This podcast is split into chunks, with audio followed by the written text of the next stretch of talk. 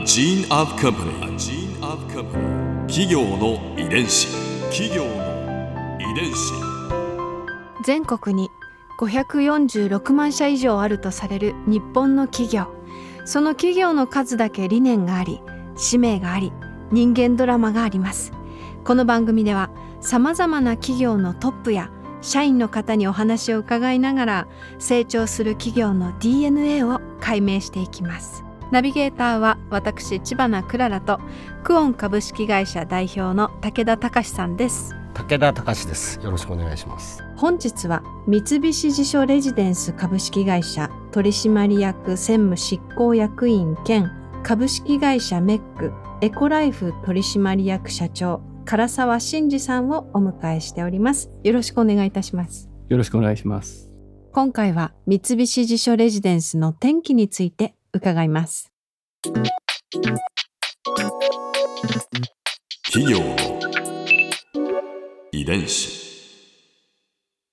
三菱地所の設立は1937年。そしてその後2011年に東和不動産と三菱地所。そして三菱地所リアルエステートサービスの住宅分譲事業部門が統合されて三菱地所レジデンスが誕生したということですね。はい。の三菱地所レジデンスの歴史の中で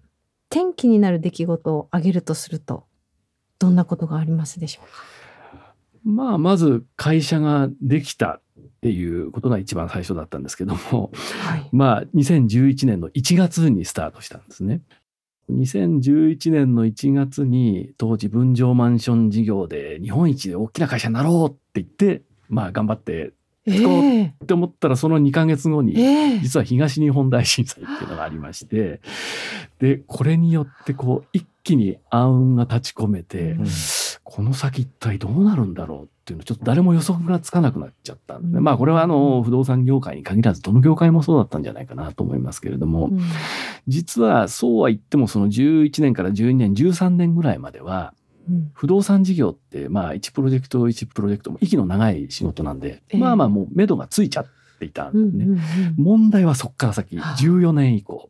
で当時2013年にピークの6000個分譲を達成できたんです。これもともとの目標だったんですね。うん。でこれは達成できたんですけどそこから先ですねやっぱり土地の仕入れとか建築費の高騰に対してもう対処できなくって供給コストがどんどん減っちゃっていったんですね。ええ。もう毎年そこから先6,000個だったものが5,000個になり4,000個になり3,000個になりっていうふうにちょっと供給コストが下がっていってしまった。これは何とかしなきゃいけないっていうことでまあ何とかするためにはもう分譲マンション以外の事業に手を出すしかない。まあ簡単に言うと多角化ですね。うんまあこれをまあやんなきゃいけないなと思ってちょうど私が2015年に経営企画部長っていうのになりましてはいその年に一気に新規事業をいくつも立ち上げました。ええこれが今の三菱レジデンスの大きな収益の柱になっていると言っても過言ではないですね。具体的にははいどんな事業だったあのいくつかあるんですけれども、はいちょうどその前年から賃貸住宅っていうのをやり始めました。かはいでその後に私が経営部長になって古いビルを買い取ってこれをリノベして買い取りリビル事業っていうのを始めました。えそれからですねあと老人ホームですね。あ。のこれも長らく手がけてなかったんですけどもまあさすがにこれだけ高齢化社会が進むと高齢者住宅作らざるを得ないっていうのもありまして、老人ホームをとにかくやろうと、はい。それから同じような理由で学生マンション学生専用マンションですね、うんうんうん。こちらの方にも、えー手を出してあとリノベーション。これあの住宅の一個一個のマンションを買ってそれをリノベして売るって再販事業ですね、うん。うんうんうんまあこれをまあ始めたと。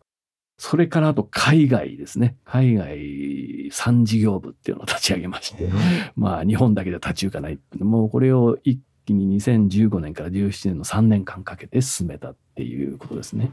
この3年間でもう会社がガラッと変わっちゃいましたね。もう畳みかけるように新しいプロジェクトいっぱいですね。もうそれまであの分譲マンション事業しかなかった会社だったんで、まあだからそれしかやったことのない人間をそれするの結構大変なんですよ。もう当然スキルもないし、うん自分はそんな仕事をするために会社入ったわけじゃないって人がたくさんいたんで。ええなので、その時、まあ、そういう新しい事業に携わったのは、当時、その管理部門にいたやつとか、全然分譲マンション以外のことをやってたやつが多かったですね。まあ、そんな感じで、一気にいろんな事業に乗り出した。っうん。ていうのが、まあ、僕もそこまで会社が簡単に変わると思わなかったんですけど、うん。まあまあ、あっという間に変わりまして。でまあ、これも、やっぱり分譲マンション事業って一本足打法ではもう立ち行かないっていうのは分かってきましたんで、まあ今でもこれは高価をしてよかったなというふうには思ってますね。企業の遺伝子。新しい事業で、まあ、月並みな質問ですけどきっと難しいことも多かったですよあね。の難しいことっていうか、やったことないことをやり出すとですね、もう初めてぶち当たることが多いわけですよね。うんまあでも今でも忘れられないのがですね、リビル事業っていうのをやった時に、昭和40年代とかに作られた古いビルなんですね。これをリノベするってことなんですけども、うんうんうん当時流行ったのがリノベって言ってもですね、なんか綺麗にお化粧するんじゃなくて、剥がしリノベって言って、はい。まあ床壁天井の仕上げ材全部剥がして、はそれをもうむき出しにする。うん。まあこれがなんとなくこう当時おしゃれみたいな感じで、うん結構流行ってたもんですから、もうこれをガンガンやってたんですね。うんうん。で、ある神田の方のビルね、剥がした時に、こう鉄筋コンクリートの梁っていう部分があるんですけど、まあ梁が当然むき出しになるわけですね。うん。その梁底って言ったら梁のまあ、まあここから見えるところですね。はい。ここに綺麗にあの、タバコのケースの表紙が、これがですね、ハイライトってタバコご存知ですか？はい。あの、この間、あの、チコちゃんに叱られるで初めて知ったんですけども、新幹線、東海道新幹線ってあの、ハイライトブルーがベースになってるんでね。はいまあ、その、タバコのハイライトのブルーってすごい綺麗なんですよ。うんこれが昭和43年のハイライトブルーが綺麗に残ってまして、塗料って紫外線が当たらないと劣化しないんで、全くそのままで残ってたんですよ。もう40数年経ってましたけど。で、あまりに綺麗だったんで、これはこのまま貸そうって。えー これはテナントさんも大喜びなんですめっちゃいいじゃないですか。まあ、あの、本当はあっちゃいけないんですそうけどですよね。本当はダメな。当時はね、もうその、何、型枠職人さんってコンクリートの職人さんが、多分タバコ吸ったらポイッと捨てて、うんうんうんなくなったらポイってやってたんだろうなって、なんとなく想像はつくので、まあ、まあ、あの、その辺は笑って許してもらえるかなみたいなレベルではありましたけど、まあ、そんなこともありました。こう新しく立ち上げた事業って立ち上げたはいいものの続けるのも難しいと思うんですね。なんかその続けるための原動力になったことってありますか？これはですね、まあ、そのビルもそうだったんですけど、一度始めたら僕自身はやめたくないんです。とにかく何があってもやり遂げたい方なので、もういあの諦めたら終わりなので、はい。あのとにかく諦めにやると必ず誰かが助けてくれる。うんあの活路を開くためには誰かの協力がなきゃできないんですけども、うん。まあ本当になんとなく熱意を持って一生懸命やってる姿を見せてると誰かがどっかで手を差し伸べてくれるっていうことが多かったような気がしますね。あの新規事業ってまあいろんなあの言われ方しますけれども成功の最大の要因は成功するまでやめないことなんですよ。それ以外に新に規事業が成功する手立てはないんです。っていうふうに僕は思って信じている。まあそういう意味では諦めるっていう言葉が僕の頭にはない。うんここでクララズビューポイント今回印象に残ったのは会社の歴史を思うと1923年の関東大震災それから2011年の東日本大震災日本の災害史に残る災害大災害だったわけですよね。そこが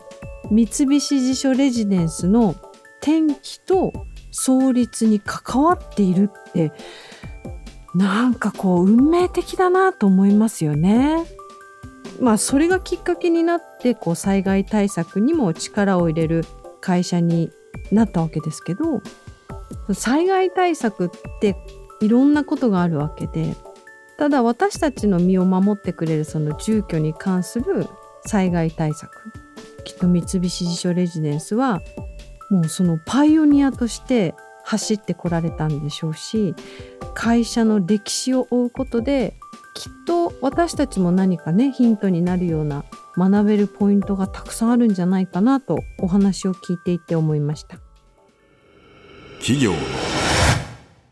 遺伝子。